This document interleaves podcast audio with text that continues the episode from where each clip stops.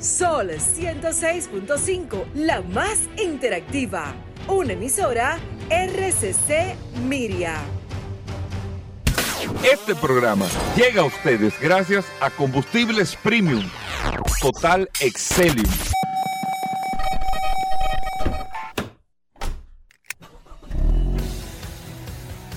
Bienvenidos al programa número uno de movilidad en la República Dominicana. Vehículos en la radio.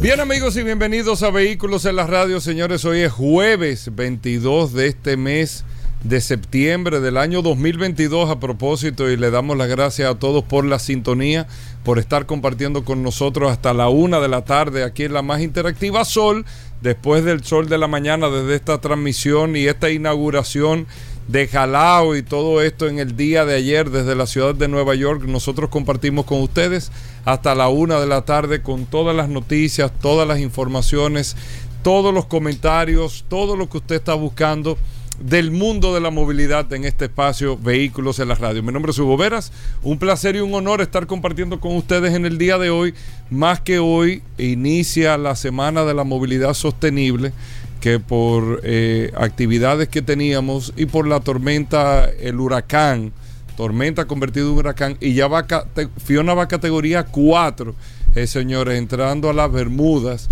Eh, esto que era pareció una tormenta y que afectó bastante la zona este y donde la, la, solidaridad de todo de todos nosotros los dominicanos está puesta principalmente en la región este y parte de la región norte también con todos los afectados de este huracán Fiona que afectó eh, de manera muy directa toda esta zona. Pero bueno, nosotros tenemos muchas cosas interesantes en el día de hoy. Ustedes no se lo pueden perder ni un segundito en este espacio Vehículos en la Radio. Y recordarle la herramienta del WhatsApp, el 829-630-1990. 829-630-1990, que es el WhatsApp de Vehículos en la Radio. Ahí en el WhatsApp está Paul Mansueta. Paul, bienvenido. Gracias, Hugo. Gracias, como siempre, por la oportunidad que me das de compartir contigo todos los días en este programa Vehículos en la Radio. Gracias también a las personas que de inmediato reportan sintonía a través de la herramienta más poderosa de este programa Vehículos en la Radio. la gente ha intentado y ha hecho sombra. Dije que no, que no hay forma, señores, de usted poder comparar la fortaleza que tiene esta herramienta. Una herramienta útil. El WhatsApp. Una herramienta que usted la tiene en sus manos, que usted puede en cualquier momento. Anoche que estuve, algunas personas estuvieron haciendo algunas consultas sobre el tema del seguro, que habían tenido situaciones, y esa es la importancia de esta herramienta, que no importa el momento que usted la necesite, ahí está presto para su utilización. El WhatsApp. Ese es el WhatsApp. Eh, Goberas, hoy es jueves, un jueves sumamente interesante, lleno de noticias, informaciones, novedades. La gente está esperando. ¿eh? Invitado. ¿Qué la gente está esperando el hoy programa. Día de cobro, no, pero la gente está esperando el programa. La gente está esperando. Ah, sí, sí, sí. Que es lo importante. Miren, amigos oyentes de vehículos en la radio, hoy eh, a nivel global se celebra eh, la Semana de la Movilidad Sostenible o incluso el Día Mundial sin Autos y es una aspiración que nosotros debemos de tener eh, como país, principalmente en las zonas de mayor densidad de vehículos, que como el distrito Gran Santo Domingo y algunos municipios cabecera de provincia, eh, tienen una densidad muy alta de vehículos y nosotros debemos de ir. Eso es un tema que no lo vamos probablemente a entender todavía que no lo vamos a entender todavía. Incluso hay un video que está circulando en las redes sumamente interesante de, creo que es de Estados Unidos y Holanda, la diferencia de cómo se llega al colegio en Estados Unidos y cómo se llega en Holanda. Y eso fue, no es que los holandeses tienen una eh, mejor o no condición eh, para llegar en bicicleta al, al colegio vamos a suponer, o, para transitar en bicicleta. No es que tienen una condición distinta. Aquí nosotros hemos puesto siempre el pretexto del clima como una condicionante del por qué no se puede andar en bicicleta. En Holanda, para que ustedes sepan, se ponía en pretexto el frío. Que es tan, eh, usted dirá, bueno, yo prefiero frío que calor.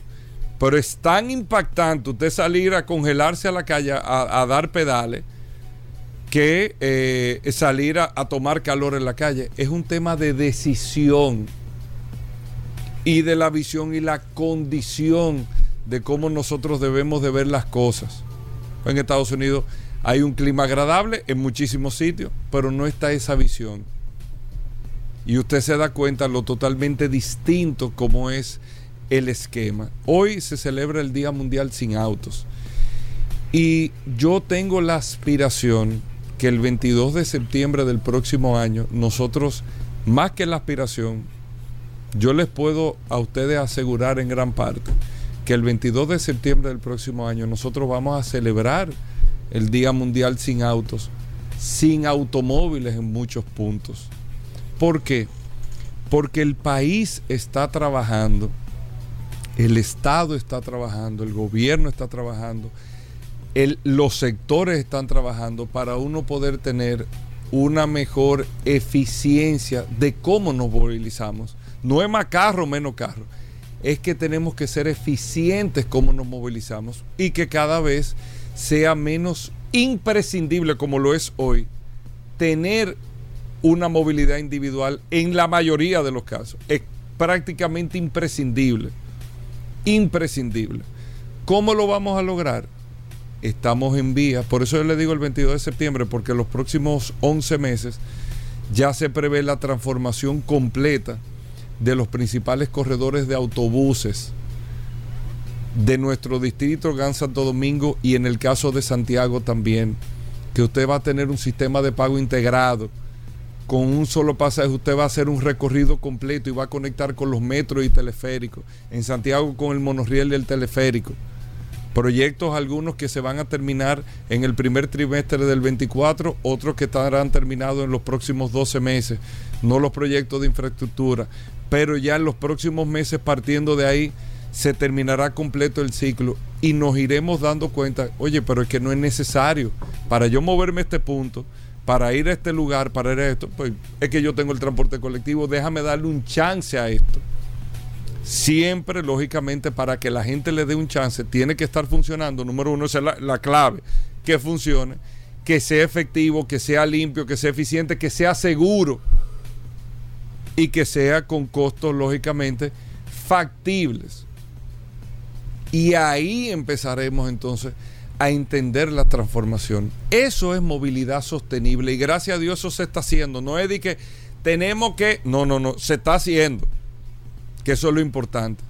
Entonces, para, para un día como hoy, lo más importante es entender lo que se está haciendo. Y la próxima semana nosotros tenemos una presentación que se la vamos a hacer a todos ustedes de todo el plan completo que se está ejecutando para que todos podamos entender y a partir de ahí nosotros todos podamos tener la conversación del hacia dónde vamos del hacia dónde vamos con el tema de la movilidad sostenible. No es más carreteras o calles para los carros, es ser más eficiente para nosotros los ciudadanos en cada uno de los puntos, porque nos estamos dando cuenta que los carros, y estos vehículos en la radio, son parte de una gran molestia, un, un tema necesario, pero de una gran molestia que nosotros estamos viviendo y está, nos estamos viendo arropados con este tema. No es que son enemigos, lo que pasa es que no estaban las condiciones. Ahora, vamos a crear las condiciones para que entendamos que no son imprescindibles, necesarios siempre van a ser, pero que no son imprescindibles, que no son obligatorios. Y eso es un cambio de esquema y cultura, que nosotros, ustedes verán que lo vamos a lograr, pero con la solución en las manos cómo se está ejecutando esa solución. Esto por un lado. Y por otro lado, para que ustedes entiendan lo delicado que está el tema de la movilidad eléctrica, que lo vemos con esto y lo otro. Miren lo peligroso de la movilidad eléctrica, ¿eh? Lo peligroso, Paul, de la movilidad. Peligroso. Que se puede poner las cosas peor como el petróleo. Peor que como el petróleo. China ahora mismo está acaparando el litio de todo el mundo a lo que dé lugar. El litio es la base fundamental de la construcción de la batería de los vehículos eléctricos, de los celulares, de todo. Litio. Que aquí se están haciendo el estudio porque si ese yacimiento de litio está aquí en el sur, como nosotros oramos que esté. Miren, este país da un cambio que ustedes no se pueden imaginar. Ustedes saben del 2020 para acá, oigan bien amigos oyentes, ustedes saben a cuánto está pagando China la tonelada del litio. Oigan bien, 7.700 dólares la tonelada. Pero si tú se la vendes 8.000 te la pagan también. Eso no tiene ningún tipo de control ahora mismo. Se proyectan que en el mundo para los próximos 10 años se necesitan por lo menos, se necesitan 384 minas de litio en el mundo, que se está investigando, se está buscando, y aquí en el sur se están haciendo las evaluaciones para eso también, porque se dice que hay un yacimiento importante, no me acuerdo cuántas miles de toneladas es que están proyectadas ahí en el sur, no me acuerdo el dato, nosotros lo dimos hace un tiempo, no me acuerdo el dato. Pero el dato es el siguiente. Ustedes saben, amigos oyentes, ustedes saben cuánto creció el litio en el precio en el mes de julio. De junio a julio, un 41%. Pero el litio, amigos oyentes, del 2020 para acá, ustedes saben en cuánto ha crecido su valor. Óigame bien, 1150%. Eso es una locura lo que está pasando con el litio. Y esa es la base fundamental de las baterías de los carros eléctricos. A medida de que este descontrol siga creciendo, cuando usted viene a ver si las cosas siguen como van, Oye, ¿verdad? La movilidad eléctrica, todo el mundo va a fabricar carro eléctrico, todo, por ahí es que vamos, la emisión, todo está bien. Pero si yo voy a comprar un Kia Picanto que me cueste 100 mil dólares, entonces no tiene como sentido la operación. La operación no tiene sentido. Le estoy poniendo un, un ejemplo. O sea, digo, estoy exagerando. Pero vamos a poner un Kia Picanto que me cueste 50 mil dólares. De 13 a 50 como que no tiene mucho sentido la operación.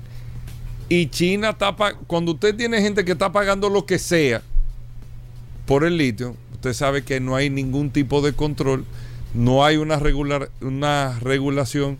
Con el petróleo ahí, eh, eh, Paul, están los... ¿quién? La OPEP. La, OPEP, exactamente. Que te, que te maneja todo esto, pero con el litio no. O todavía no. Y eso es una conversación que habrá que tener en un momento determinado. Amigos oyentes, hacemos una pausa. Paul tiene noticias e información. Lo veo lento hoy, pero bueno, vamos a ver qué trae. No, vamos a ver qué trae, porque ayer tú te fuiste con los cohetes y eso. Ey, pero fuerte. Car Factory. Vamos a tasar vehículos con Vladimir Tiburcio. Bien, ey, ey, no, ey, no, Rodolfo. Mira, el curioso está aquí desde temprano. ¿Y qué hace este hombre aquí? Félix Pujol, Félix Pujol con los derechos de consumidores, Daris Terrero y el curioso oye, te, en vehículos. Este, este programa, está abusando. este programa está abusando. Tú eres un abusador. tenemos que hablar con Antonio, tenemos que ir a Nueva York, ¿eh? A Hochi. Ey. A Zoila. Ey. Ey. El curioso tiene que Don Julio está allá. Ey. Ey. Sí. Sí. Lo vi, lo vi. Aquí, aquí, falta una pata. Que sí, sí, sí, sí, Esta mesa, está, coja. Digo, Esta mesa está coja. Está coja, ¿eh? vamos a hacer una pausa. Vamos a hacer una pausa. Sol 106.5, la más interactiva. Una emisora RCC Miria. Ya estamos de vuelta. Vehículos en la radio. Sol 106.5. La, la, más interactiva. Bueno, de vuelta en Vehículos en la Radio. Gracias a todos por la sintonía. Me está escribiendo la gente, Paul. Que ¿Por qué, ¿Qué Paul? te están diciendo, hermano? Porque ese dato del litio lo manejo yo. Que Paul está como resentido con los vehículos eléctricos. No, tú, estoy diciendo lo que dice la gente en WhatsApp. Pero bueno, aquí está Paul Manzueta con nosotros en Vehículos en la Radio. Paul, la gente del WhatsApp, Paul. Claro, recordar, Hugo Veras, de manera inmediata a todos los que están conectados a través de la herramienta más poderosa. Un saludo para todas las personas. Ahorita vamos a estar eh, viendo quiénes están conectados en los cinco minutos que hacemos eh, del WhatsApp en este programa Vehículos en la Radio, tratando de eh, reconocer la sintonía de todas las personas que se conectan a través de esta maravillosa herramienta. Un saludo muy especial a los dominicanos que están exigiendo. Me dijeron que iban a ir en piquete y manada, Hugo Veras, a donde se estaba transmitiendo el sol de la mañana, que es en Jalao, exigiendo que vehículos en la radio también La gente lo pide. Eh, yo le dije que se aguantaran, que, que esperaran, que tú estabas en negociaciones y que próximamente vamos a estar en la ciudad de Nueva York. Mira, datos interesantes, Hugo Veras. Paul, la gente no está esperando. ¿eh? Eh, Sí, no, la gente está esperando, Hugo Vera. Vamos para allá, Hugo Vera. Tenemos que aparecernos allá. Mira, eh, vamos para el salón de Nueva York. No, ya no están haciendo el salón de Nueva York, Vera. A buscar qué, hermano.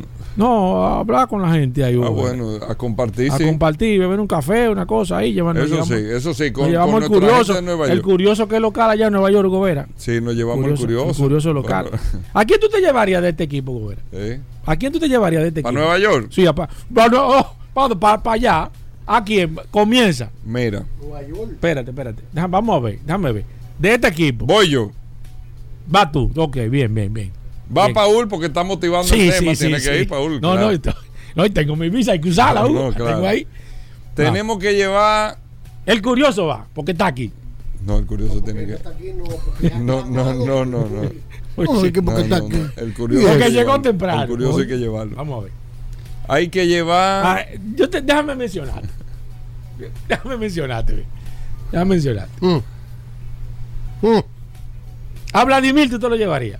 No, vive hasta saque. Se en queda Nueva York. Vladimir. Hasta saque en Nueva York. Se quedó Vladimir. visa. Se queda Vladimir. Busca qué. A Pablo, Pablo Hernández. A Pablo Aceite. Sí, lubricante. No se venden allá en Nueva York. No se vende en Nueva York. Roberto Con. Pero, Pero imagina. ey, ey, ey. Tampoco. Ey, ey. No, espérate, espérate. espérate, Pues este imagínate. avión va vacío, Espérate, Roberto. imagínate, No, no, Tú no te estás eh. llevando a nadie. No, ¿Y Roberto. a quién es que tú te vas a que llevar? habla alemán. Pero Roberto ¿A quién es que no a está quién? para eso, A- Roberto. Aníbal Hermoso, de accidente RD. Tema de accidente. Tampoco, no va. Ah, pues está bien. No. Pues esto va a salir barato, ¿no? Nada más vamos, tres era. Entonces, no. Sigue, sigue. ¿Quién más? Yo entiendo. ¿Qué tú crees de Félix Correa? No, pero. Allá no se vende seguro. ¿no? Lo que pasa es que. Félix Correa sale con unos sombreros y unos zapatos de. Sí, sí, sí, Me no, confunden no con Pedro no llevar. Pero, pero, pero me- yo creo que se puede. Tú sabes que a los chicos, los chicos de Car Factory, Car Factory. Sí, va. Hay que va, llevarlo. va. Y Félix Pujol Jerez, ¿tú te lo llevarías? Del Moreno no. Félix Al. Moreno. Porque tenemos que llevar gente que tenga la posibilidad de que nos inviten en algún momento, ¿te entiendes? Sí, pero no, pero estoy viendo curioso. clasismo ahí. No, no, no, no. que no. Cal Factory sí, entonces, el Philly Michael Eh, toma eh, del, Y a de- Carlos Lara. del programa el- no. El, el porque gaseoso. oiga, viejo, No, allá no se utiliza. No, pues sí, esto- sí. Antonio, ah, esto va a salir barato. somos tres. Somos tres nada más. Vamos Esto va- nosotros Somos tres. tres, no. Esto va a salir Bueno, barato. vamos con noticias e informaciones, Paul. ¿Qué tenemos para hoy? Gracias, Hugo. Como siempre, recordar la herramienta más poderosa de este programa: Vehículos en la Radio, el WhatsApp, el poderoso WhatsApp 829-630-1990. Ahorita estaremos enviando saludos a través de esta herramienta a ver quiénes están conectados.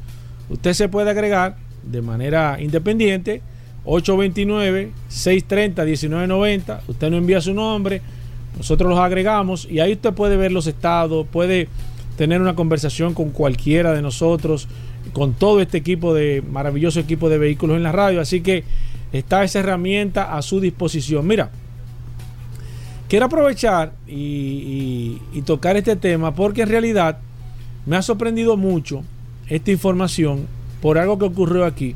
Y es que se ha determinado que en la ciudad de Nueva York se ha puesto una luz de advertencia, un warning, como se llama en la ciudad de Nueva York, por los cargadores de patinetas, bicicletas eléctricos dentro de los hogares.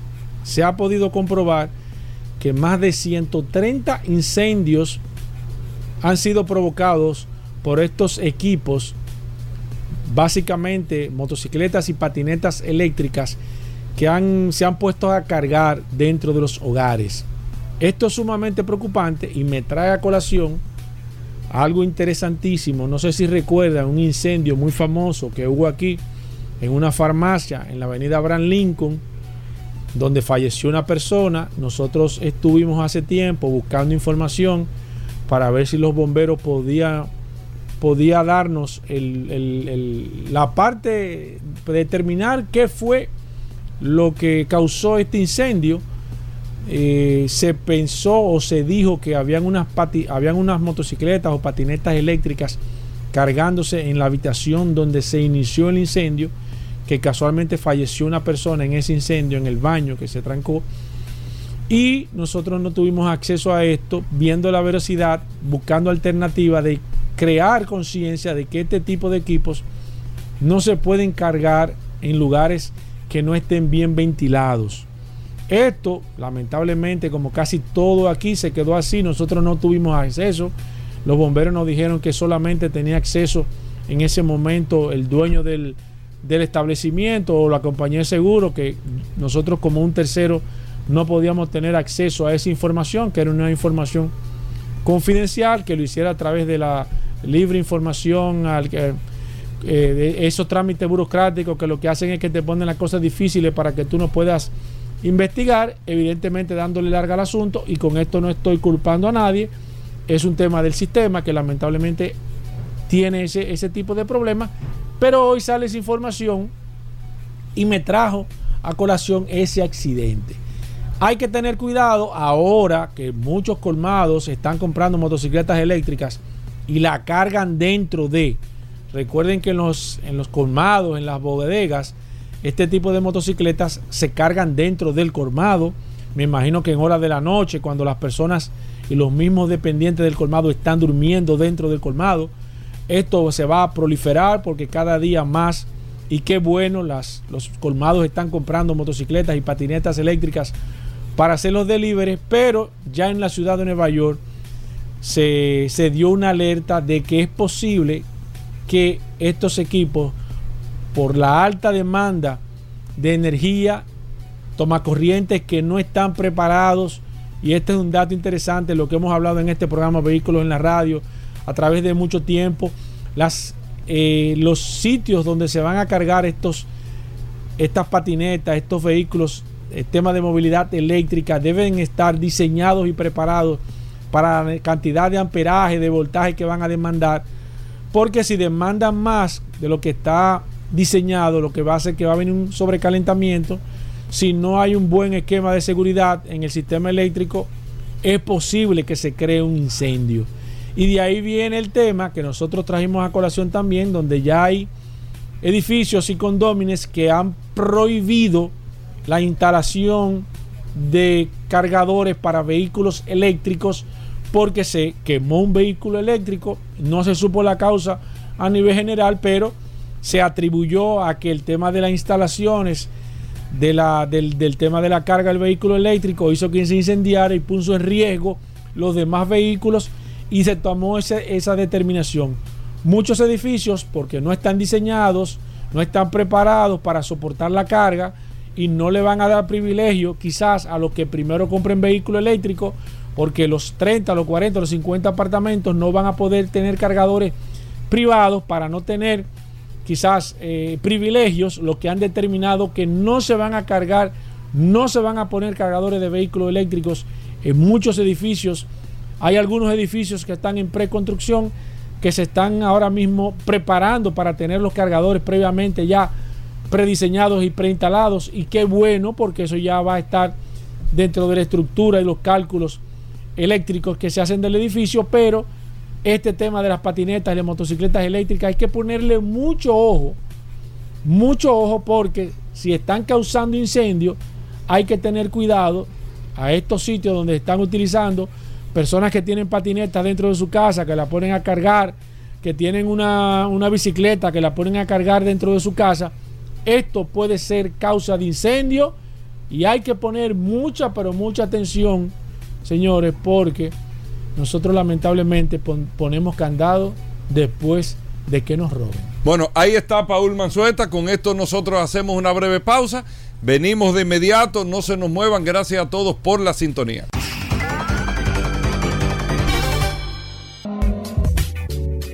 Bien, y de vuelta en Vehículos en la Radio. Gracias a todos por la sintonía. Daris Terrero con nosotros. La ley 6317 Daris Terrero siempre nos trae un artículo, una información sobre la ley y es un servicio que se hace para que todos podamos conocer este nuevo marco legal para el tránsito y la movilidad, la, ley 6317 de tránsito, transporte y movilidad. Daris Terrero está aquí con nosotros, vamos a ver qué tenemos en el día de hoy. Gracias Hugo, gracias Paul, agradecer siempre la oportunidad que me brindan de llegar a esta audiencia por aquí, esta maravillosa plataforma Vehículos de la Radio, por aquí, por la más interactiva, Sol 106.5. Miren, hay una dinámica en la República Dominicana de crecimiento que es el tema de los, de los denominados deliveries, de las plataformas a la cual el dominicano accede por comodidad y porque obviamente prestan un servicio eficiente eh, y es lo denominado delivery o la pedida, los pedidos de comida rápida o, pedido ya, Hugo, no sé qué. Todas esas plataformas que han integrado al parque vehicular una gran cantidad de motocicletas que prestan este servicio. Pero así como tiene nobleza ese servicio, porque obviamente le permite a los ciudadanos acceder a bienes y servicios de manera rápida, sin usted tener que movilizarse, eso también trae un tipo de trauma a la vía. Y es que ingresa al parque vehicular mayor cantidad de motocicletas. Y ustedes saben que hay una irresponsabilidad marcada en el uso de la motocicleta. Y una de esas irresponsabilidades es que el conductor de una motocicleta no tiene conciencia sobre el manejo en el sentido opuesto de la vía. Es decir, es muy frecuente ver una motocicleta circulando en vía contraria como algo normal, en el sentido opuesto. Y la ley plantea obviamente una sanción con relación a eso, pero ¿quién le pone una sanción, una multa a un motociclista? De la única manera que un motociclista respeta una sanción es cuando le retienen el vehículo, que tiene la obligatoriedad de pagar la multa para poder retirarlo. Pero no en todos los casos el- está autorizado el conductor a retener el vehículo. Y aquí hay varios Juan Pablo Duarte que critican eso. Aquí tenemos la necesidad de organizar el parque vehicular. Pero aquí obviamente hay una exigencia de derechos. Hay un grupo de, de patriotas que conforme a defender derechos que personas que son violadores permanentes de la ley y cuando las autoridades llevan acciones en el orden de organizar, obviamente que se genera una especie de crisis de comunicación conforme a una serie de críticas, justificadas o no. Y hay que decir que esto es muy importante. ¿Saben por qué es importante? Porque el 79% de los afectados por, por accidentes de tránsito son motociclistas. El 79% de los cuales se oscilan las edades de 15 a 39 años de edad, es decir, la población joven del país. Y una de las principales causas es eso, conducir en vía contrario y el respeto a la luz roja del semáforo. Y la ley en el artículo 252 habla de la prohibición de circular en las vías públicas en sentido opuesto y que esto lleva una multa de 1 a 3 salarios mínimos del que impera en el sector público eh, centralizado. Pero ¿quién respeta el pago de una multa? Aquí solo se paga la multa cuando llegue el momento de renovar la licencia, cuando llegue el, el momento de que tiene que retirar el vehículo. Pero en ningún otro caso se respeta la multa. Ni siquiera, como lo establece la ley, que a la hora de usted renovar su marbete, usted no puede tener multas. La Dirección General de Impuestos Internos no, no tiene esa disposición porque no tiene eh, el sistema para establecer las multas. Pero el dominicano no respeta nada de eso. Solo cuando tiene que hacer un trámite. Y por eso hay que establecer mecanismos más rigurosos que le permitan al Estado tener un sistema de consecuencias que ayude, coadyude a organizar el caótico tránsito de República Dominicana. Hablo del tránsito, de lo caótico, de transitar, de la movilidad. No confundir tránsito con transporte. Tránsito, la movilidad, el impacto en las vías. lo que representa la motocicleta en las vías. La motocicleta no hace tapón, pero impacta en las vías. Cuando usted tiene un motociclista en vía contraria, ¿qué ocurre? Que usted para em- evitar una situación, usted tiene que cederle el paso en vía contraria. Usted no se puede quedar en el medio. Porque eso le puede representar un conflicto. Y todo el mundo sabe lo que representa un conflicto aquí con un motociclista. Tanto el, el conflicto in situ como el conflicto ante un tribunal de tránsito. Porque también tenemos que cambiar esa teoría fáctica que tenemos de que todo aquel que, que- tiene una colisión con un motociclista es culpable. No, no, no, no. Aquí hay un sistema de imprudencia establecidos por los conductores de motocicleta que entienden que todo lo que ellos hacen en- está correcto y tienen un porcentaje de violación de más de un 50% en todas sus acciones. Lo primero es que las paradas de motocicleta están en la acera. Y ahí hay una violación. Pero esos son otros temas. Es otra conversación.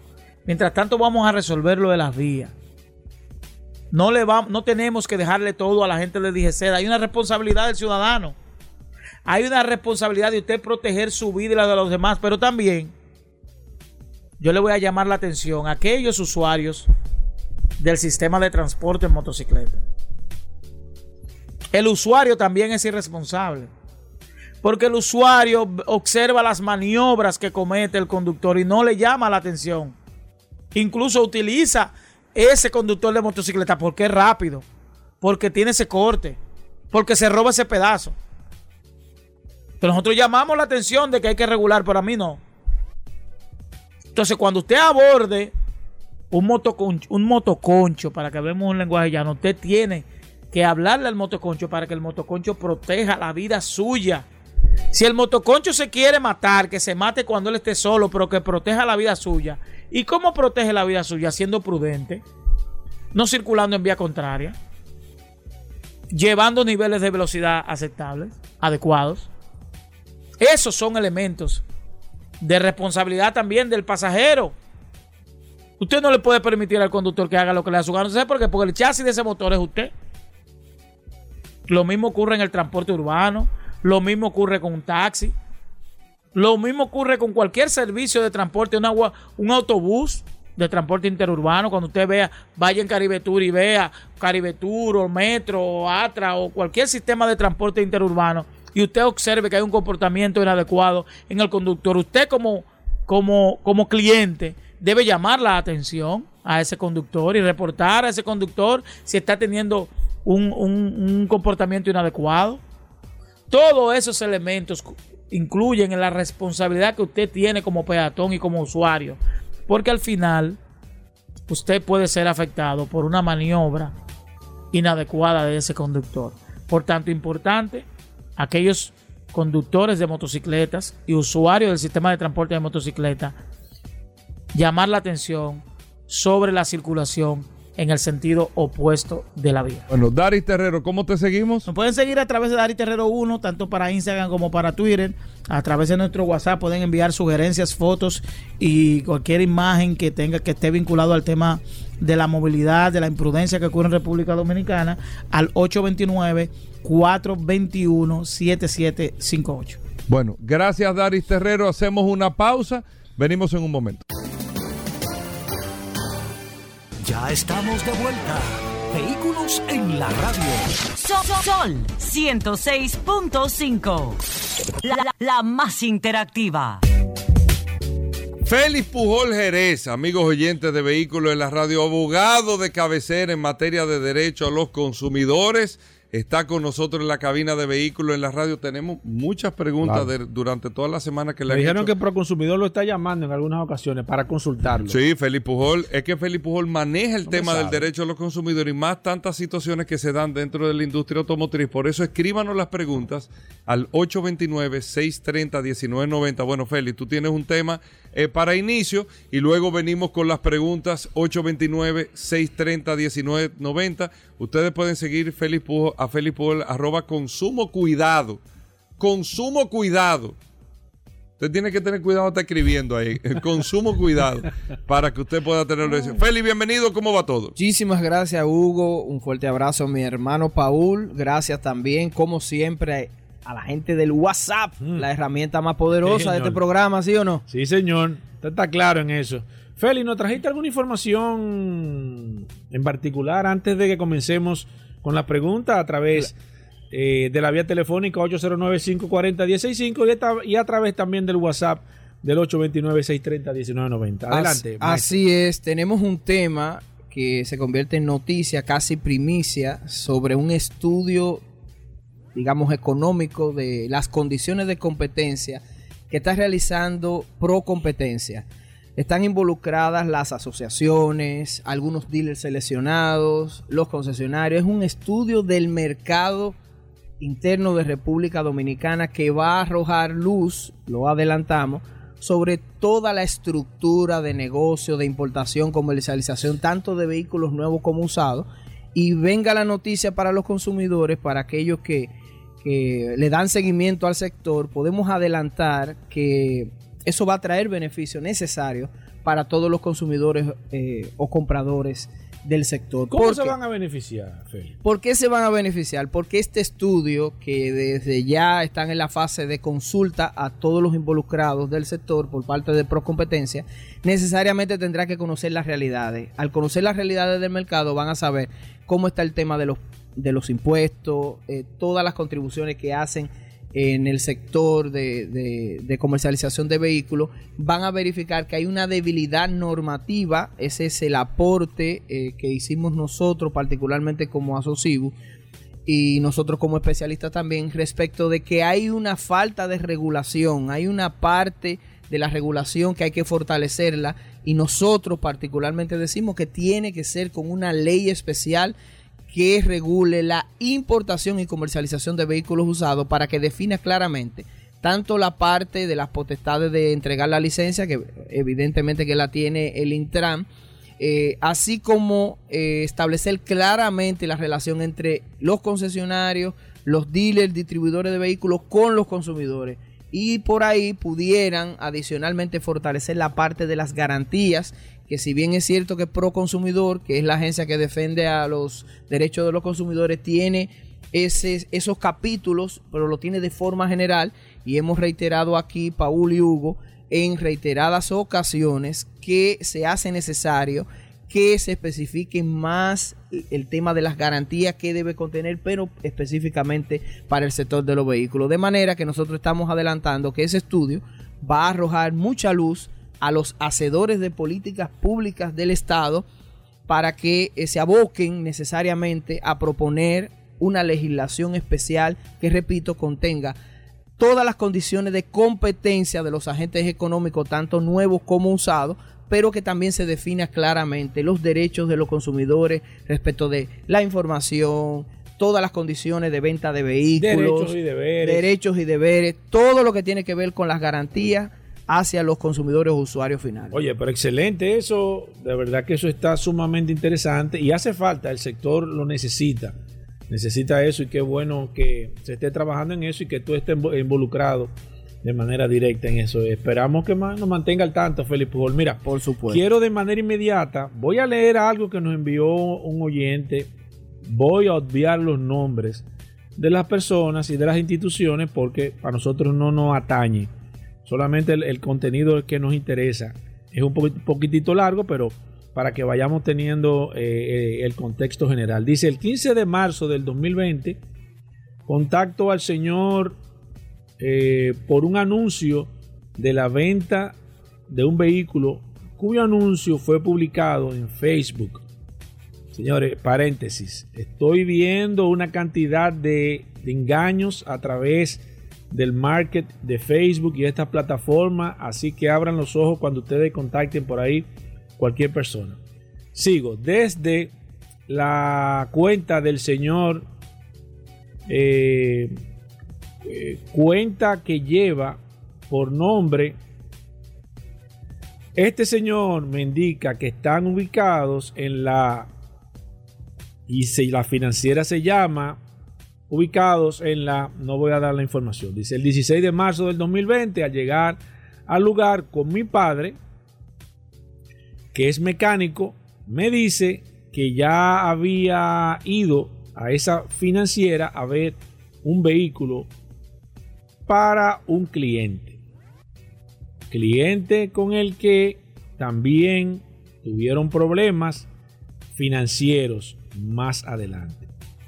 Sigo. Al llegar el señor X nos lleva a su oficina ubicada en el segundo nivel de esta plaza, lo que, lo que uno de sus vendedores y socios, el señor, llegaba en el carro Honda Civic Gris, año 2011, placa, número de chasis. Procedemos a ver el vehículo y revisamos los documentos. Documentos que tenían oposición, que según ellos, la oposición la pusieron ellos porque el carro lo tuvo otra persona financiado y ellos se, se la pusieron y le quitaron el vehículo por falta de pago.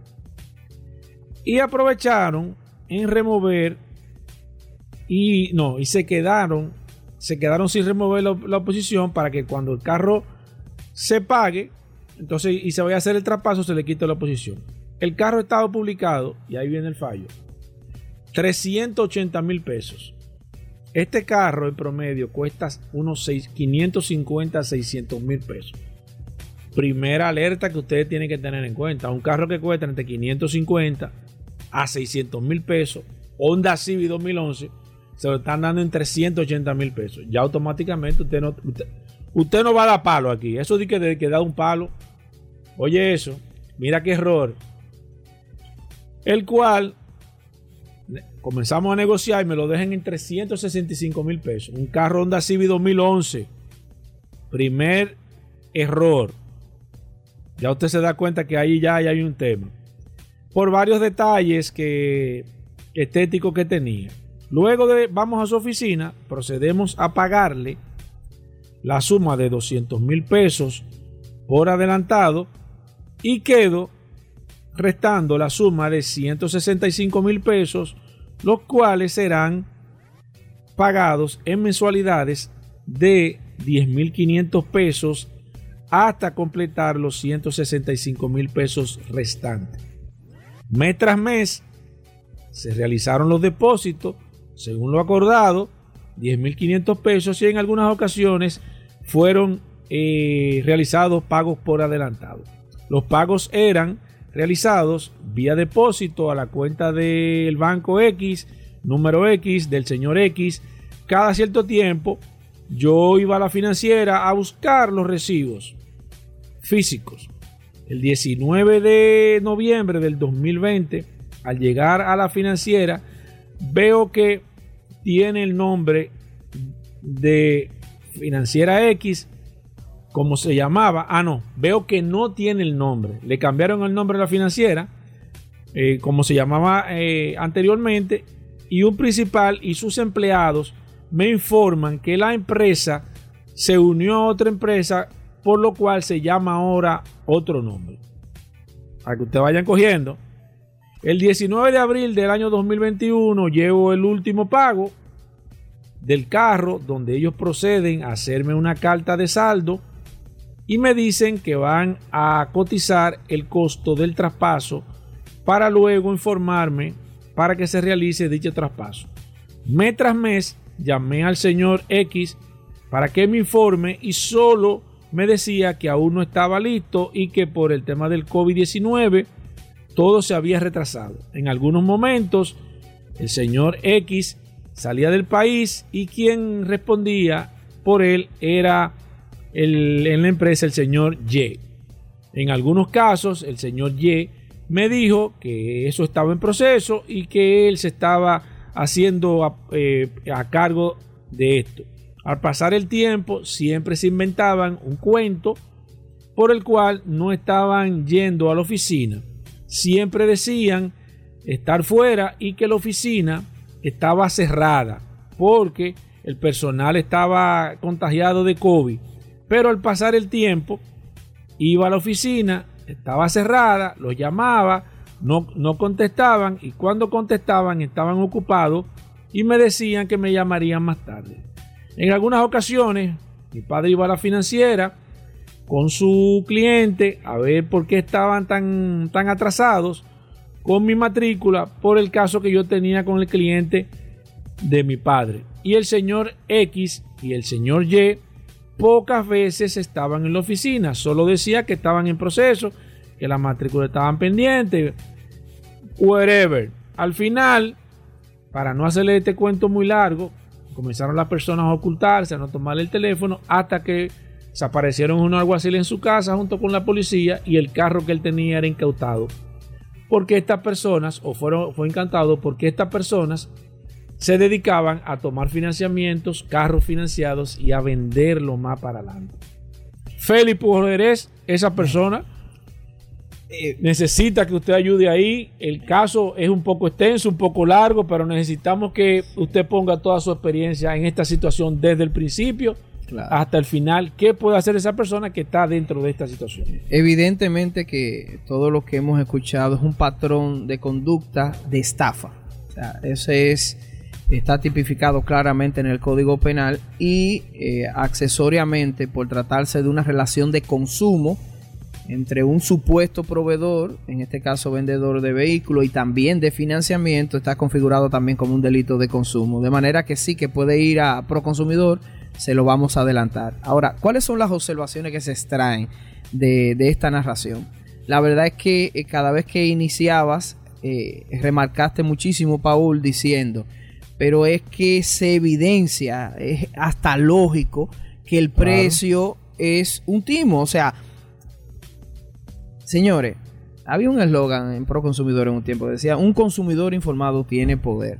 Estos son tiempos, la era de la información, en el cual nosotros los consumidores, tengo que incluirme porque todos lo somos al final, tenemos un papel preponderante en la elección y la decisión de todo proceso de compra que vamos a hacer no importa el bien que usted esté eh, tratando de adquirir o el servicio, en este caso este segmento especializado en, la industria automotriz, las informaciones están ahí, busquen en la fuente pro consumidor con el tema de las reclamaciones, las estadísticas, pero están las redes sociales, busquen el nombre. Hay muchísimas investigaciones periodísticas que se han hecho eh, de, este, de estas modalidades que se están dando ahora y son públicas. Y ustedes consulten y hay un patrón regularmente no tienen un domicilio claro, hay comentarios en las redes sociales que evidencian que son estafadores. Entonces, de manera precisa, busquen las informaciones para que ustedes mismos se protejan, para que luego no tengan que estar haciendo procesos tanto en Proconsumidor como apoderando abogados, protéjanse ustedes. Entonces, evidentemente podemos decir que esto es una estafa.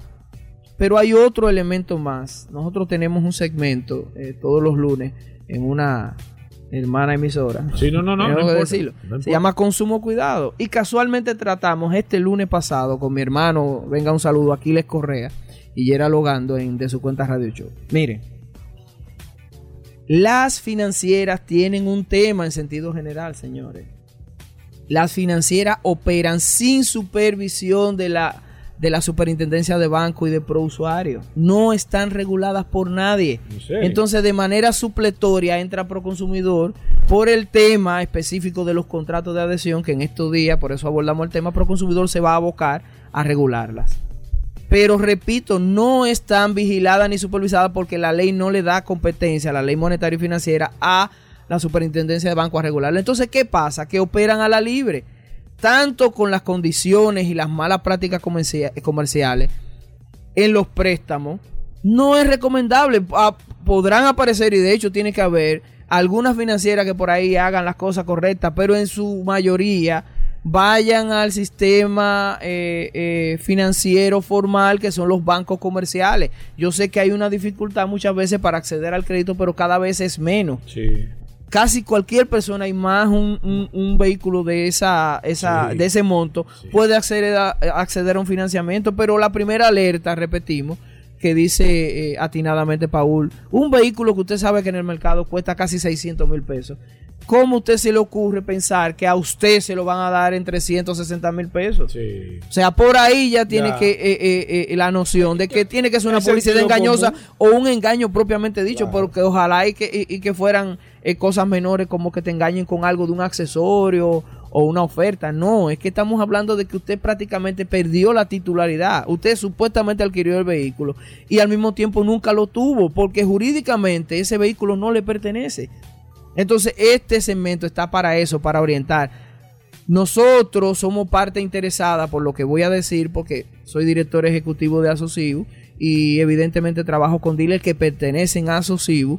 Pero señores, hay tres asociaciones. Hay Yo muchos dealers formales. Y lo dice eh, eh, eh, también eh, Hugo y Sí, todos los que sí. formamos parte de este A sector. mí, a mí yo voy, entro un dealer y, y porque yo estoy en el, el negocio de y siempre estoy, yo le pregunto, ¿a qué asociación? No, yo no creo en asociación, me voy de ahí. El, que me, el dealer que me dice a mí que no cree en una asociación, me voy. Puede ser que tenga razón y lo respeto. Yo me voy de ahí porque la asociación lo que te da un respaldo de que cuando pase esta situación usted tenga a dónde ir. Porque hay que reconocer algo de manera independiente. En algunos casos es verdad que han sido un poco lentos y hay que reconocer el tema de tomar las decisiones. Muchas decisiones, pero no dejan de tomarlo porque nosotros como programa tomamos también la rienda y le damos seguimiento al caso. Félix, ¿qué debe hacer esa persona? ¿Cuáles son los pasos? Porque él tiene un problema y no se escribe y está buscando una ayuda. Tú como, como experto en este caso, recomendaciones para esta persona. ¿Qué derecho tiene y qué él tiene perdido porque ahora mismo no tiene ni el carro ni, ni tiene el dinero? Lamentablemente tiene una situación ahí que va a tener que resolverla obligatoriamente en Proconsumidor. ¿Por qué? Primero, y lo hemos también reiterado en diferentes segmentos, el valor del vehículo y la complejidad de estos temas tienen necesariamente que abordarlo un especialista en derecho de los consumidores, que sea litigante, que ejerza, y el valor que pudiera recuperar no cubriría ni siquiera quizás los honorarios de un abogado. Entonces, ahí está limitado el tema de apoderar a un abogado de manera particular para ir directamente a la justicia. ¿Qué tiene que ser? La justicia gratuita, administrativa, es pro consumidor. Vaya pro consumidor, presente una reclamación, lleve todas las evidencias del historial, tanto de los pagos como las No- condiciones de venta. No hay, no hay un. No se puede ir por lo penal. En este caso. Sí, pudiera, estafa pero es que tendría que necesariamente hacerse acompañar de un abogado. Sí. Entonces, constituir un abogado que sea especialista en derecho penal, pero que tenga que tener un know-how, un conocimiento de, de derecho de los consumidores, no por la parte administrativa, sino por el contenido de toda la reglamentación y los derechos que le corresponde como consumidor, es probable que eh, tenga que incurrir en, honorarios y gastos, porque la justicia, pero puede interponer la denuncia. Ahora, eh, técnicamente se dice que si acudes a la vía judicial ya no puedes acudir a la vía administrativa. Ahora, si acudes a la vía administrativa, que es pro consumidor, posteriormente puedes ir a la vía penal. De manera que reitero la, la recomendación de ir primero a pro consumidor para que ellos le acompañen. Ahí le dan asesoría, pueden llamar a algún tipo de conciliación, pero hay un tema con la eficiencia, la eficacia de la respuesta, que siempre lo decimos que por más rápido que sea, una decisión de pro consumidor puede tardar hasta un año o más. Y si lo hacen en menos tiempo, el tema está también que lo hemos abordado en otro segmento, hacer valer esas decisiones. ¿Quién la hace valer? ¿Quién la hace cumplir? Lamentablemente el consumidor no está haciendo ejecutar sus propias decisiones. O sea que el consumidor tendría que ir allá a reclamar y si no llegan a una conciliación, esperar que salga una decisión que al final termina siendo, tengo que decirlo vulgarmente, un papel, porque el consumidor no tiene que hacer con esa decisión si alguien no lo ayuda a ejecutarla y hacerla cumplir. Tiene una dificultad el consumidor de estos tiempos porque hay mucho timo, hay muchas, hay muchas estafas, hay mucha publicidad engañosa y, y no solo del sector de vehículos, pero tengo que decirlo en general porque eh, lamentablemente también la pandemia ha traído eh, eh, muchas innovaciones, entre comillas, y creatividad de los estafadores a través de las redes y la vía digital. Entonces, ojo, tienen que estar cautos los consumidores. Reiteramos la recomendación siempre, no por ser parte interesada, de ir a dealers confiables que tengan un domicilio, no por página, señores. Este tipo de bien, que es el bien más costoso del mercado después de los inmuebles, de los apartamentos y de las casas, usted tiene que palpar, usted tiene que ir al lugar y saber que tienen un domicilio y saber que son una empresa socialmente y jurídicamente responsable y que pertenezcan a una asociación le da un respaldo adicional.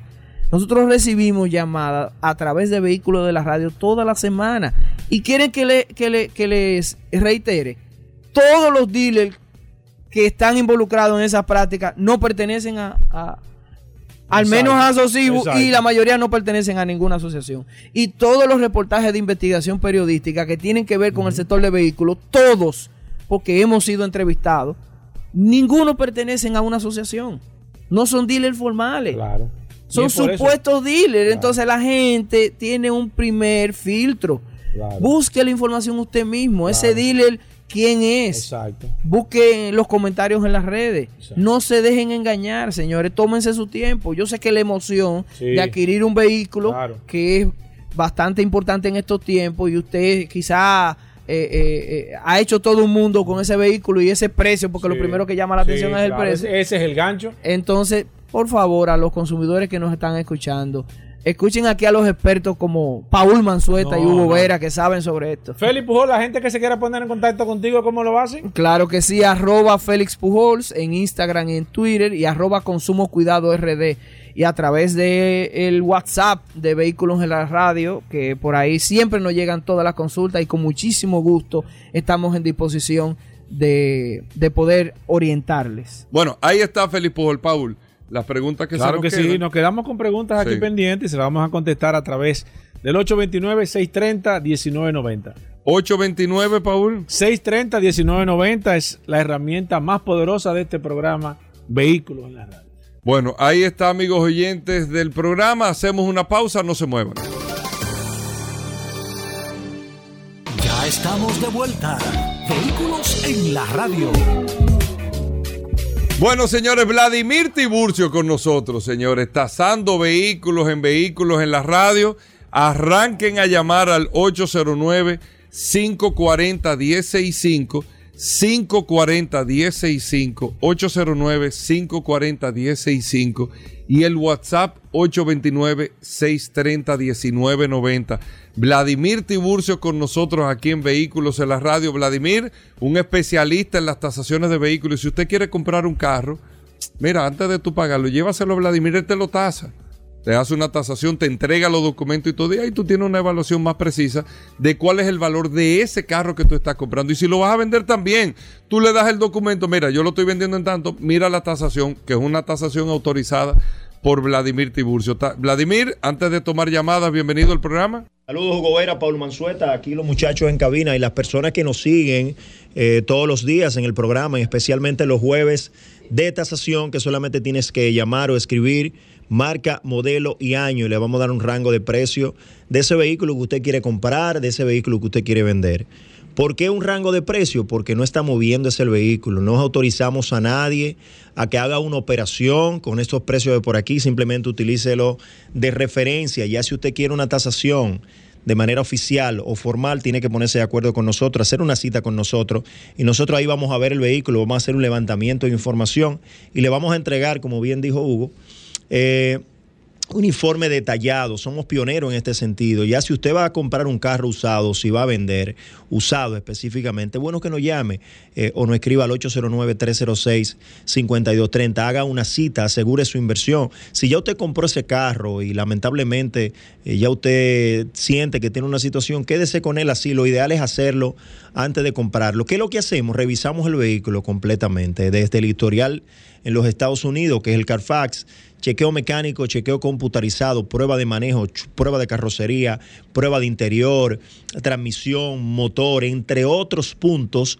que son importantes para usted saber en qué condiciones están para usted poder tomar una decisión. Y lógicamente, esa tasación y ese informe incluye un precio final, lo que nosotros entendemos que puede costar ese vehículo según la información que me ofrezca el vehículo. Así que nos puede seguir en las redes sociales también como B Corta Automóviles, que es el dealer que tenemos, y B Corta Avalúos Ahí nos puede seguir y hacer su cita, lógicamente, al 809-306-5230 y vamos a poner a su disposición más de 25 años de experiencia en el sector. Repito, somos pioneros en este sentido. Somos una compañía con de tasación, lógicamente podemos tasar eh, inmueble o cualquier, pero con especialidad en la parte vehicular. Si usted va a comparar, hágalo. O sea, les recomendamos que lo haga y lógicamente ese informe, como bien dijo Hugo, también lo puede utilizar para usted incluso llegar a un dealer con esa tasación. Lógicamente no se lo van a recibir en el valor final del mercado, pero ya esto tiene un punto de referencia porque eh, eh, lo van a revender. El dealer que lo reciba no se lo puede recibir con el precio final de venta, sino lógicamente dependiendo de la operación que está haciendo por debajo de ese precio. Ya si usted quiere vendérselo a un agente final, sí puede lograr lógicamente este este valor final. Lo que recomendamos también es que no hagan negocios de manera particular. Es bueno que si usted va a entregar o va a comprar un carro, lo haga con un dealer autorizado. También eso le va a quitar un poquito de, de presión y va a ser una operación mucho más saludable para usted y para su familia. Vamos con llamadas 809-540-165 y el WhatsApp que está a su disposición. Recuerden que el WhatsApp es solamente para escribir. Si usted quiere llamar, lo puede hacer eh, a través de la línea telefónica. Voy con la primera, Alejandro. Buenas. Ya tumbó la primera, Alejandro. Buenas. La segunda. Buenas, Vladimir. Sí. Una pregunta en sentido general, a ver si, si estoy claro. Un carro después de 30 años ya es clásico. Sí, señor. eh, O sea, Hay, eh, hay eh, diferencia entre antiguo Sí. y clásico, señor. Sí, Sí. oye, entonces, después de 30 años, un vehículo tiene un valor agregado por ser clásico. Depende el vehículo, señor. Depende la cantidad de unidades que se hicieron, depende, hay ciertas características, pero no, neces- no necesariamente tiene que ser un vehículo costoso. Ah, es decir, no es que después de 30 años cualquier vehículo es clásico. No, no, No, no, no, no, no, no, no, no, no, no. Puede ser antiguo o clásico. O sea, hay diferencias. Lo que pasa es que un vehículo que pase de 30 años no necesariamente tiene que ser un vehículo costoso, aunque tenga 30 años. ¿Usted me entiende? El valor se lo dan características como el modelo, la cantidad de unidades, la eh, si es un vehículo especial. O sea, ciertas características intrínsecas del vehículo per se. De y de hecho, hay carros fabricados de su inicio para colección y Sí, para que en algún momento Exacto. sea un clásico. Perfecto, señor. Contestaba su pregunta. Gracias. gracias. Gracias a usted. Voy con la próxima. Buenas. Aquí está Vladimir Tiburcio. Buenas. Sí, buenas tardes. Un Mercedes-Benz CLK convertible 2005, ¿cuánto andaría? Va a depender lógicamente del kilometraje, pero es un carro eh, entre 12 y 14 mil dólares. Buenas. Saludos, Paul. Sí, Vladimir, adelante. ¿cómo están? Bien. Quiero hacer una pregunta a Vladimir, pero para ayudar al oyente que acaba de llamar. Sí. Según he oído en vehículos en la radio por el hombre clásico Eric López, los vehículos clásicos es cuando un vehículo tiene un modelo específico que marcó en la época que salió una diferencia. Y muy pocas veces un vehículo de cuatro puertas pasa a ser clásico. Muy pocas veces. Los hay, por ejemplo, como el Panamera desde que salió es un vehículo clásico por ser un vehículo único en su categoría cuando salió. No sé si me di a entender con el- la persona. Ahora, para Vladimir, eh, tú, esas tasaciones que tú haces, ¿tú las haces, hay que llevarte el vehículo o puede ser a domicilio? Puede ser a domicilio. Yo, yo puede ser a domicilio. Lo que lo que recomendamos casi siempre es que lleven el vehículo a nuestra instalación para hacer una cosa todavía mucho mejor. No es que cuando lo hacemos a domicilio eh, varía mucho, pero, pero sí lo podemos Yo hacer lo a hecho de domicilio. las dos formas con ustedes, Vladimir. de hecho, sí, eh, eh, lo hacemos en el interior también. Sí. Personas que van a comprar carro en el interior programan una cita. va- nosotros vamos al interior, hacemos el levantamiento de información. O sea que podemos, eh, lógicamente, busca la hacerlo. vuelta. Sí, claro que sí. Buenas. Buenas. Sí. Honda Accord 2019 Sport. 25, entre 24 o 25 mil dólares. 809-540-165. Aquí está Vladimir Tiburcio. Buenas. Sí, buenas. Sí. Nissan Versa 2012, tipo hatchback. 2012, 3 y medio, 375. Buenas. Hola. Sí, buena. Eh, yo quiero saber una Nissan Frontier 2005 4x4 de gasoil. Doble cabina. Sí. Eh, si está en muy buenas condiciones, 450, 5 y medio por ahí. Perfecto, voy con el WhatsApp. Aquí tengo a Francisco Cruel, que dice una CRB 2011 Special Edition. Si no es salvamento, un millón cincuenta, un millón cien mil pesos. Voy con esta. Buenas. Buenas. Sí, buenas. Sí, una Toyota Tacoma doble cabina 2012. Eh, 19, 20 mil dólares. Voy con el WhatsApp. eh, Rodolfo Núñez dice aquí un camión Kia K. K2700. Exacto, 2002. 2002. 2, 2002. Eh, eh, eh, habría que validar bien ese año, pero Eh, K 2007, 2002. Dice. eh, tres y medio, 400 mil pesos. Voy con esta. Buenas. Sí, buenas. No tiene mucha bulla esa. Llámeme de nuevo. Buenas. Buena, maestro. Sí. Una Frontier, cabina y media, 2015, de, de, de- de cuatro cilindros. Eh, 20, 19, 20 mil dólares. Julio Martínez dice un Nissan Sentra 2017. Seis y medio, 700 mil pesos. Buenas. Aló. Sí. Una, BX, una Land Cruiser BXL 2017. Óyeme. 2017, eso es una guagua de 60, 70 mil dólares. José Silverio dice aquí, hola, recuerde que el WhatsApp es para solamente para escribir. Eh, saber precio de una Kia eh, Opi, Opirus. Opirus. ¿Será un óptima? Opirus 2005. Escríbame de nuevo. Tiene que ser un óptima, dice 6 cilindros. Escríbeme de nuevo, José, por favor. Buenas. La serie B 2011. La Un serie millón, un millón cincuenta, un millón cien. Eh, Cristian Hernández dice aquí ah, para Vladimir una Cantu. Un Kia. Ah, una Cantu y un Kia Alto. ¿Cuál tú elegirías? Son, son- Kia, Kia- el Kia Alto, no conozco ese carro. Sí, hay, hay un modelo. eh, eh, yo me iría por la. Por, son vehículos que no compiten, pero yo me iría por la Tucson. No, por no, la Can- Cantus. Por la. Cantus. Voy la con Cantus. esta. Buenas. Sí. Hola. Sí, buena. Sí, adelante, maestro. Hyundai 2013, de gasoil, ¿Cuál? ¿Pero cuál? Portan 2. Dime. Repítanos de nuevo, señor, que no le copiamos. Hyundai 2013. Una Hyundai. Hyundai, Hyundai, sí, Porte 2. ¿Un qué? Furgón, furgón. Ah, no, no, perdón, es un camión porte. ¿Qué año es, señor? 2012. ¿De qué año es, señor? 2013, 2013. 750, 800 mil pesos. Voy con esta. Buenas. Sí, buena. Sí. Una Nissan Frontier 2019 de una cabina 4x4. Una cabina 4x4 entre 850, 875 por ahí.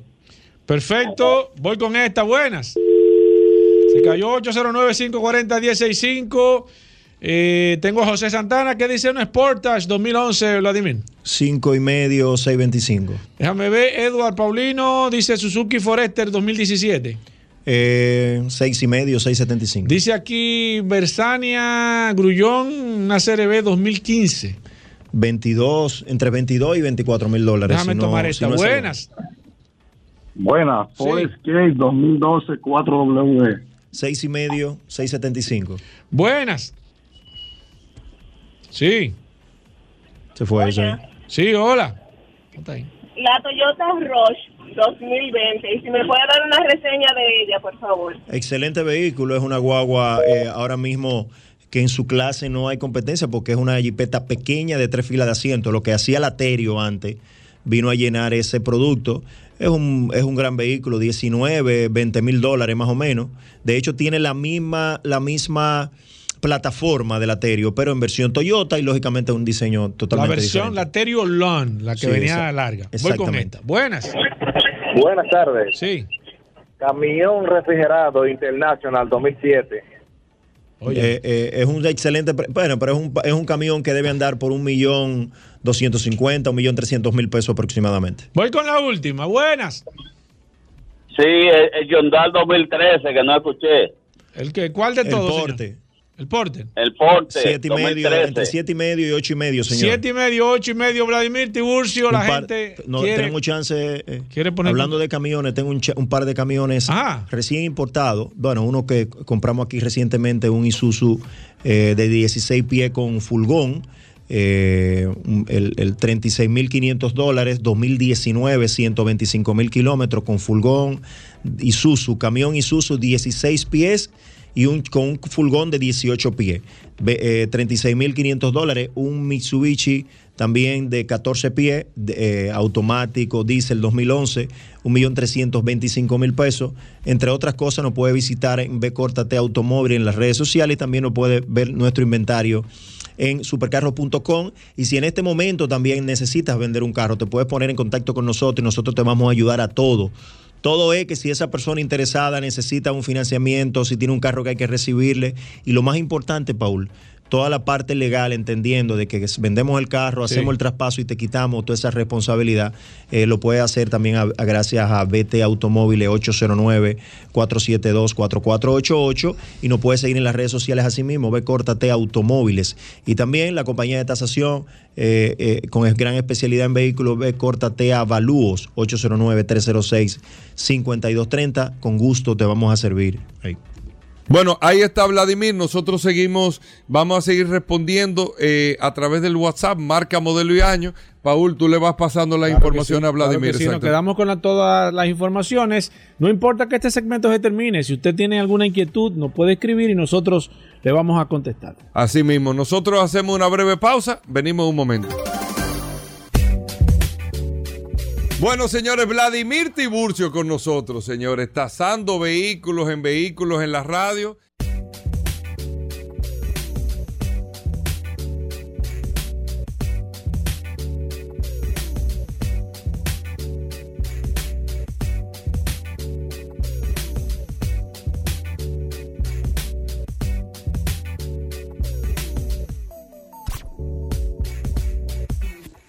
Bien, mis amigos, y seguimos en su programa Vehículos en la Radio. Gracias a todos por la sintonía. Un par de noticias antes de terminar este maravilloso programa. Nos vamos a quedar. Tengo muchas preguntas, muchas inquietudes pendientes, eh, tasaciones principalmente.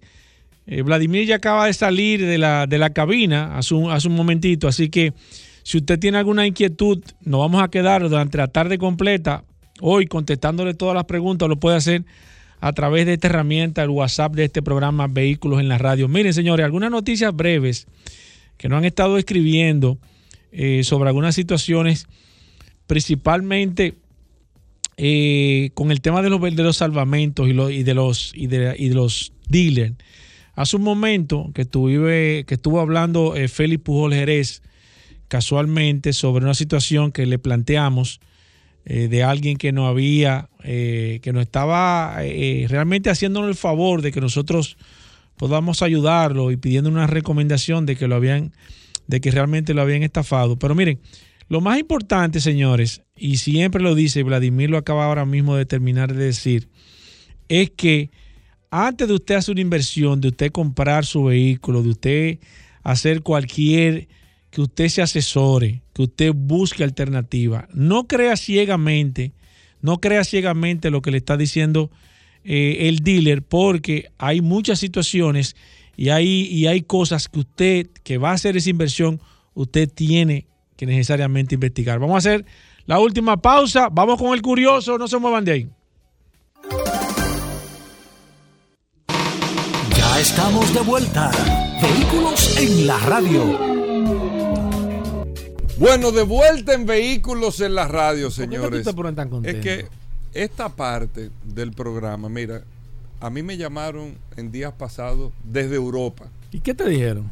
y me dijeron y me solicitaron que necesitan información de la historia del automóvil en Europa. Pero, pero, ¿y a quién que le están preguntando eso? ¿A ti? No, no, no, yo me lo preguntaron a mí, yo le dije, bueno, no tengo la información, pero automáticamente ¿Pero voy quién? a transferirle Eri para López. que se haga una investigación formal con el curioso que viene todos los días al programa, siempre con el néctar de lo último. El néctar de la victoria. O sea, es lo que no está escrito No, ten cuidado. de la historia Ten de los vehículos. no, ten cuidado. El curioso lo consigue. Él a veces le da. Él, él el curioso lo consigue. Esta semana él ha pegado a la Gracias a Magna Gascue, Magna Oriental, Hyundai, BMW y Mini, nuestros amigos de autos clasificados. Aquí está, amigos Mira, oyentes. El, el curioso está como, como Albert Pujol, que se tiene que retirar ya, Hugo Vera. Está bateando bien. El curioso. Tiene que retirarse.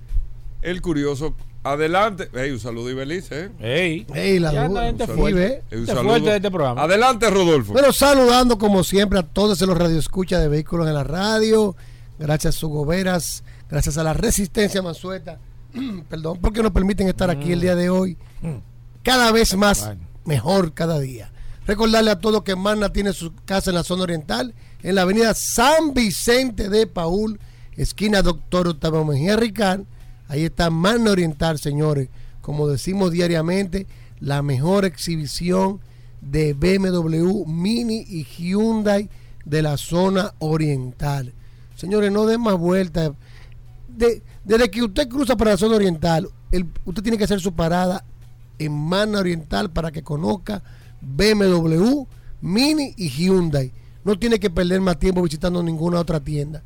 Vaya, vea el BMW que a usted le guste, allá se lo vamos a enseñar, le vamos a hacer su test drive, el Hyundai que también que usted prefiera, le hacemos su test drive, el Mini también de su preferencia y lo más importante es que usted será atendido por asesores de negocios que están debidamente certificados y entrenados por Hyundai Motor Company y BMW Internacional. También tenemos a nuestra asesora financiera, a Vanessa Méndez, quien le dará todos los cálculos de financiamiento y le hará todas las gestiones para su seguro también del vehículo. Es decir, usted llega donde nosotros y nosotros nos encargamos de todo, porque esa es la ventaja de comprar en mando oriental, que usted no compra un vehículo, sino un servicio, una experiencia. San Vicente de Paúl, esquina Doctor Mejía Ricard, con nuestros teléfonos 809-591-1555, nuestro WhatsApp 809-224-2002. Y si no puede cruzar para la zona oriental, recuerda que también tenemos nuestra oficina en Managascue, donde tenemos, señores, un taller autorizado para que usted pueda hacer los mantenimientos preventivos de Hyundai, que posee una de las mejores garantías del mercado. Cinco años de garantía o 100 mil kilómetros. Siempre le decimos a nuestros clientes que hagan sus mantenimientos en nuestros talleres autorizados de Magna para que no pierdan su garantía. Señor, la gran ventaja de Magna Motors es que los precios de los mantenimientos son precios muy buenos y asequibles y usted no tiene que estar ahí, eh, visitando otros talleres por miedo, porque hay, hay una, una mentalidad de los usuarios Hay una de vehículos mala nuevos, percepción. Una mala percepción que entienden que en la casa el precio de los mantenimientos es mayor y no es así. Cuando usted compra su vehículo Hyundai, BMW Mini, no comete el error de hacer los mantenimientos fuera. Haga nuestro mantenimiento con nosotros y usted verá que los precios, inclusive puede hasta preguntarnos cuáles son los precios estimados de los mantenimientos antes de comprarle el vehículo. Ahí tenemos a Managasco, la Avenida Independencia, y también tenemos una tienda de repuestos y un, un showroom totalmente climatizado de la marca Hyundai. Tenemos inventario para entrega inmediata. Tenemos BMW X5, 25D, la diésel. Sumamente económico este vehículo, señores. Tenemos la X1, tenemos las X6 y tenemos las X7 disponibles para entrega inmediata. Recuerda que la marca BMW, la garantía es de 5 años, 5 años o 200 mil kilómetros y que los primeros 3 años o 40 mil kilómetros, todos los mantenimientos están incluidos. Hyundai, BMW y Mini tienen un nuevo sinónimo. Manda Oriental y Magna Gascue, vaya autoclasificado. Bueno, despídelo, Hugo. Rodolfo. Despídelo. La gente está esperando. Despídelo, la gente necesita Hugo. comprar su carro y todo, pero la gente está esperando más que todo de ti. Despídelo. La gente apuesta mucho a ti, ¿eh? Ay, Dios mío. Y por eso le vamos a hacer un llamado a la gente Imagínate. que ¿Qué? nos sigan llamando y mandando curiosidades. Mira. Ah, no, pero así no, viejo. Porque si. Imagínate. Pero así. Es que nos Hugo, ayude si la también. esperanza- Bueno, es diario esto. Hugo, si le- Así no. ¿Eh? Yo le dije a un amigo mío, la esperanza mía está en ti. Me dice, está apoyado en un palo podrido. Rodolfo. Rodolfo. Ey. Lo de ayer fue interesante. Ey, muy No, fue bueno. lo Lo de que, pasa Miami que, Vice. lo que pasa es que tú estabas entretenido en otras cosas. Ey, pero el público tuvo, mira, No, pero ¿cómo lo llamaron. A mí nadie me Tú escribió. A mí tú sí me escribieron. Tú estabas entretenido aquí. Sí, eh, con, tu, en pro- reunión con tu virtual. programa. Ey, ey, no, no, con tu no. programa Vehículo en la radio. bien. ¿De qué color fue el testarosa blanco de Miami Vice? Oye, ¿y qué es este? ¿Y qué es? Pero- El primero fue negro, Negro. tú lo dijiste. ah, bueno, está. No, no. Y después blanco. y después No, blanco. no, no. Pero Exacto. acá, hermano. ¿Y cuál fue el primer carro en las primeras dos, dos series? En las primeras El dos. Daytona, viejo. El Daytona Spy. ¿Y de dónde viene el nombre de Daytona? Ahí. Porque no fue un nombre oficial. De la Ah, pero carrera. este- este- este porque pupitre- Ferrari ganó pupitre caliente. ¿no fue? El pupitre caliente con el curioso. Pero yo te puse atención, viejo, porque a mí Sí, me sí. llamó la ¿Tú sabes qué atención. pasa? Que él lo está escuchando de Y noche tú en Spotify. que era Mickey Rook, que iba a ser Hugo lo escucha actor. de noche en Spotify. Déjame ver qué fue lo que Yo mismo. Bueno, Sí, entró al lado. dale, dale curioso. Mira, tú sabes que precisamente por lo que comenzamos ayer, no, No, ok. me llamaron un par de personas que hablara bien de eso de, de las réplicas. Y lo que muchas personas no saben, muchos radio escucha, es que en las décadas de los 70 hasta los 90, las réplicas de los superdeportivos era algo muy común. Era algo muy común. Y todo Y inició en con la películas se utiliza demanda. mucho réplica. Todo, no, pero eran réplicas iguales que para- se vendían. Principalmente para romperlo. Pero o había las réplicas, estoy hablando de las réplicas que se hacían para la venta, para el público. Un en kit general. car. Un kit car. Y eh, eh, todo inició con la demanda que hizo Ferrari a la filmación de Miami Vice, donde los demás las demás fabricantes empezaron a demandar y había fábricas inclusive, como la fábrica francesa La Chapelle, que hacía Bugatti y que tenía permitido por la fábrica Gobera ponerle el nombre Bugatti a su réplica. Todo eso se cayó más adelante, porque imagínense después que Volkswagen compró a Bugatti, pero sin embargo, hay un artículo que estuvimos leyendo de la Pur, Pursan, la réplica de Bugatti más codiciadas que nacen en Argentina. ¿Tú sabías de eso, Gobera? ¿Lo leíste ese artículo? Ah, pero ¿Eh? ¿Cómo es esto? ¿Eh? ¿Cómo que se llama ¿Tú esto? Cámbiale el nombre a esto. esto es- Te voy a dar un pregúntale, dato, hermano. pregúntale al director. Pursan, que a- significa pura a- sangre. Te voy a dar un dato, Ey, ten hermano. cuidado, ten cuidado. En Argentina Ten cuidado. es que está Los huchates, una de las cunas no solamente de réplicas, sino de coleccionistas y de restauradores de automóvil que van a las a la Barry Jackson y Claro. eso.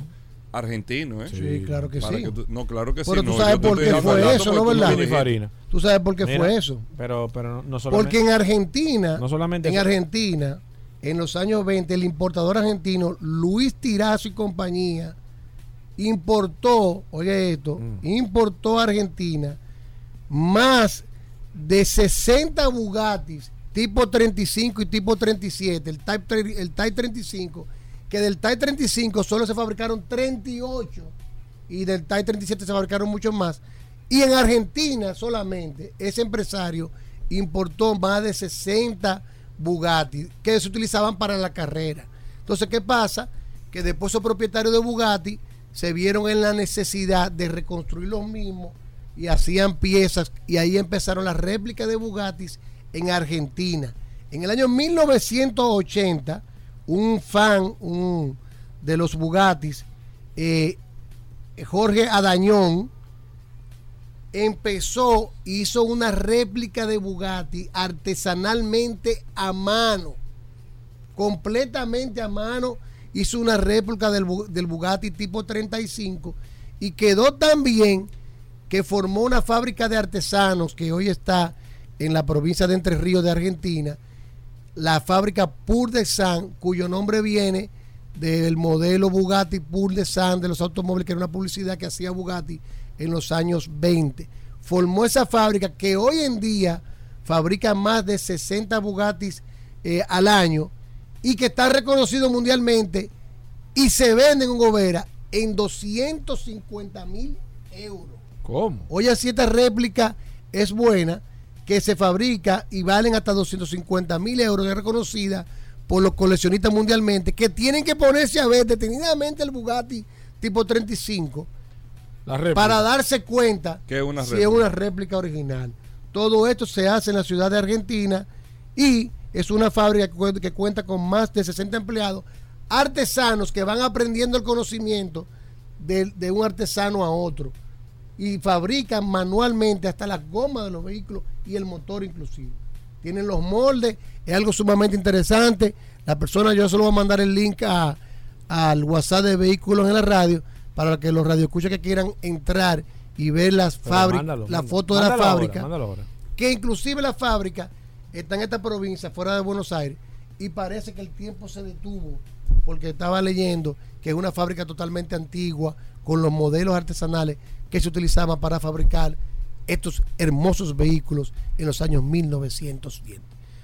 Si no lo sabía, Espérate. Pero, Espérate.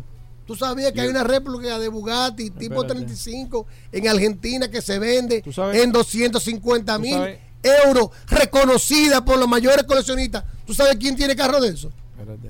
¿Sabes quién tiene un carro? Espérate, Jay no. Leno. No, pero Jay Leno tiene una No, no, pero de la, de la, de la réplica. No, Pur- está bien, pero tiene una colección parte multimillonaria. de parte de los Ahí problemas. voy, es un conocedor de los vehículos y compró una réplica Bugatti Pur de San de Argentina por el- porque valoró Por la calidad la que- calidad que tiene el vehículo. Tú sabes que parte de los problemas que vinieron con, de- con el DeLorean fue porque cuando él se fue a Belfast a fabricar el DeLorean, como no había una cultura de fabricación de automóviles, que la gente no se da cuenta de lo importante que es eso. Los países tienen, deben tener una cultura en el tema de la fabricación de los vehículos, no es solamente instalar una fábrica. Ellos, ellos tenían previsto que después de instalar la fábrica iban a durar dos años entrenando al personal antes de sacar el primer vehículo. Y parte de los problemas que trajo ese vehículo, no sé si, si, si se comentó eso aquí, escúchame Rodolfo, un Mm. paréntesis con el tema del DeLorean, que los primeros 5.000 DeLorean que se importaron en Estados Unidos, las personas se quedaban cerradas dentro del carro, no podían salir porque vino con un problema de cerradura y tuvieron que traer técnicos. Y los carros en los concesionarios tuvieron que reemplazar la cerradura por un proceso malo de fabricación de las puertas. ¿Cuándo fue que eso tuviste un el TBT. documental? Eso fue la- ¿Cuándo fue que Es tuviste un TBT 15 ya. días. ¿Cuándo fue? Es un TBT. Ah, no, por si acaso, para recordar. Es un TBT.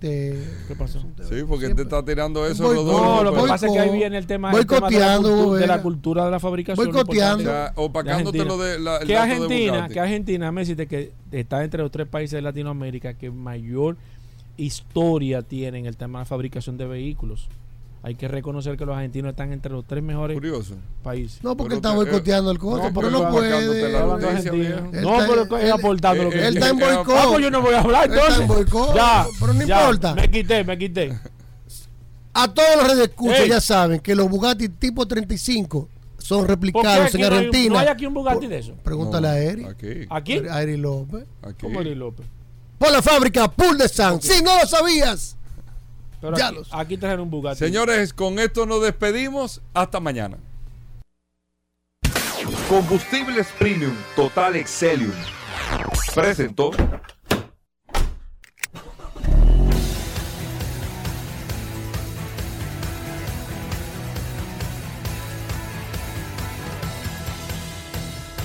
Vehículos en la radio. Sol 106.5, la más interactiva. Una emisora RCC Miria.